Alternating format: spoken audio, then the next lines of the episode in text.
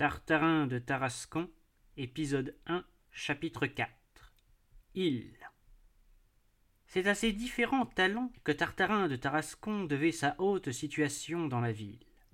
Du reste, ce diable d'homme avait su prendre tout le monde. À Tarascon, l'armée était pour Tartarin. Le brave commandant Bravida, capitaine d'habillement en retraite, disait de lui c'est un lapin et vous pensez que le commandant s'y connaissait en lapin après avoir tant habillé. La magistrature était pour Tartarin. Deux ou trois fois, en plein tribunal, le vieux président Ladevèze avait dit, parlant de lui, C'est un caractère. Enfin, le peuple était pour Tartarin.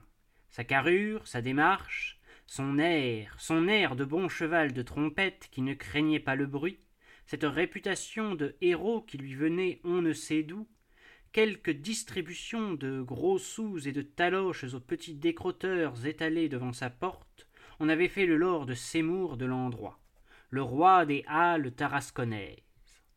Sur les quais, le dimanche soir, quand Tartarin revenait de la chasse, la casquette au bout du canon, bien sanglé dans sa veste de futaine, le portefaix du Rhône s'inclinait plein de respect et, se montrant du coin de l'œil les biceps gigantesques qui roulaient sur ses bras, ils se disaient tout bas les uns aux autres avec admiration C'est celui-là qui est fort. Il a double muscle. Double muscle? Il n'y a qu'à Tarascon qu'on entend de ces choses-là.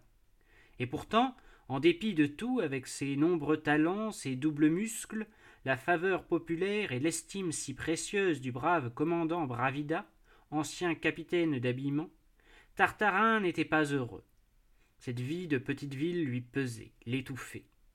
Le grand homme de Tarascon s'ennuyait à Tarascon. Le fait est que pour une nature héroïque comme la sienne, pour une âme aventureuse et folle qui ne rêvait que bataille, course dans les pampas, grande chasse, sable du désert, ouragans et typhons, faire tous les dimanches une battue à la casquette, et le reste du temps rendre la justice chez l'armurier Costecalde, ce n'était guère, pauvre cher grand homme, à la longue il y aurait eu de quoi le faire mourir de consomption. En vain, pour agrandir ses horizons, pour oublier un peu le cercle et la place du marché, en vain s'entourait-il de baobabs et autres végétations africaines. En vain entassait-il, arme sur arme, crismalé sur crismalé, en vain se bourrait-il de lectures romanesques, cherchant, comme l'immortel Don Quichotte, à s'arracher par la vigueur de son rêve aux griffes de l'impitoyable réalité. Hélas, tout ce qu'il faisait pour apaiser sa soif d'aventure ne servait qu'à l'augmenter. La vue de toutes ces armes l'entretenait dans un état perpétuel de colère et d'excitation. Ses rifles, ses flèches, ses lassos lui criaient Bataille, bataille. Les branches de son baobab, le vent des grands voyages soufflait et lui donnait de mauvais conseils. Pour l'achever, Gustave Aimard et Féminimore Cooper. Oh Par les lourds après-midi d'été, quand il était seul à lire au milieu de ses glaives, que de fois Tartarin s'est levé en rugissant, que de fois il a jeté son livre et s'est précipité sur le mur pour décrocher une panoplie. Le pauvre homme oubliait qu'il était chez lui, à Tarascon, avec un foulard de tête et des caleçons, il mettait ses lectures en action et, s'exaltant au son de sa propre voix, criait en brandissant une hache ou un tomahawk Qu'ils y viennent maintenant Il Qui il Tartarin ne le savait pas bien lui-même. Il, c'était tout ce qui attaque, tout ce qui combat, tout ce qui mord, tout ce qui griffe, tout ce qui scalpe, tout ce qui hurle, tout ce qui rugit. Il, c'était l'Indien Sioux dansant autour du poteau de guerre où le malheureux blanc est attaché. C'est l'ours gris des montagnes rocheuses qui se dandine et qui se lèche avec une langue pleine de sang. C'était encore le Touareg du désert, le pirate malais, le bandit des Abruzes. Enfin, il, c'est-à-dire la guerre, les voyages, l'aventure, la gloire. Mais, hélas, l'intrépide Tarasconnaise avait beau les appeler, les défier, ils ne venaient jamais. Pécaïré, qu'est-ce qu'il serait venu faire à Tarascon? Tartarin, cependant, les attendait toujours, surtout le soir en allant au cercle. Chapitre V Quand Tartarin allait au cercle. Le chevalier du temple se disposant à une sortie contre l'infidèle, le tigre chinois s'équipant pour la bataille, le guerrier Comanche entrant sur le sentier de la guerre, tout cela n'est rien auprès de Tartarin de Tarascon, s'armant de pied en cap pour aller au cercle à neuf heures du soir, une heure après les clairons de la retraite. Branle-bas de combat, comme disent les matelots. À la main gauche, Tartarin prenait un coup de poing à pointe de fer. À la main droite, une canne à épée. Dans la poche gauche, un casse-tête. Dans la poche droite, un revolver. Sur la poitrine, entre drap et flanelle, un cris malais. Par exemple, jamais de flèches empoisonnées. Ce sont des armes déloyales. Avant de partir, dans le silence et l'ombre de son cabinet, il s'exerçait un moment, se fendait, tirait au mur, faisait jouer ses muscles. Puis, il prenait son passe-partout et traversait le jardin gravement, sans se presser. À l'anglaise, messieurs, à l'anglaise. C'est le vrai courage. Au bout du jardin, il ouvrait la lourde porte de fer. Il l'ouvrait brusquement, violemment, de façon à ce qu'elle allât battre en dehors contre la muraille. S'ils avaient été derrière, vous pensez quelle marmelade. Malheureusement, il n'était pas derrière. La porte ouverte, Tartarin sortait, jetait vite un coup d'œil de droite et de gauche, fermait la porte à double tour et vivement. Puis en route. Sur le chemin d'Avignon, pas un chat. Porte close, fenêtre éteinte. Tout était noir. De loin en loin, un réverbère clignotant dans le brouillard du Rhône. Superbe et calme, Tartarin de Tarascon s'en allait ainsi dans la nuit, faisant sonner ses talons en mesure et du bout ferré de sa canne arrachant des étincelles aux pavés. Boulevard, grande rues ou ruelles, il avait soin de tenir toujours le milieu de la chaussée, excellente mesure de précaution qui vous permet de voir venir le danger, et surtout d'éviter ce qui, le soir, dans les rues de Tarascon, tombe quelquefois des fenêtres à lui voir tant de prudence, n'allez pas croire au moins que Tartarin eût peur. Non, seulement il se gardait. La meilleure preuve que Tartarin n'avait pas peur, c'est qu'au lieu d'aller au cercle par le cours, il y allait par la ville, c'est-à-dire par le plus long, par le plus noir, par un tas de vilaines petites rues au bout desquelles on voit le Rhône luire sinistrement. Le pauvre homme espérait toujours qu'au détour d'un de ces coupe-gorges, ils allaient s'élancer de l'ombre et lui tomber sur le dos.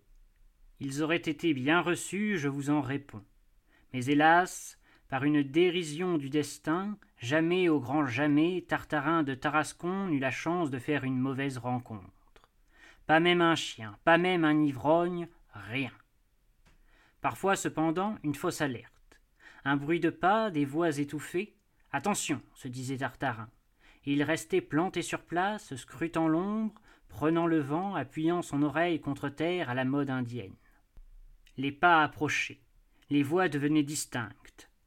Plus de doute, ils arrivaient, ils étaient là. Déjà Tartarin, l'œil en feu, la poitrine haletante, se ramassait sur lui-même comme un jaguar et se préparait à bondir en poussant son cri de guerre.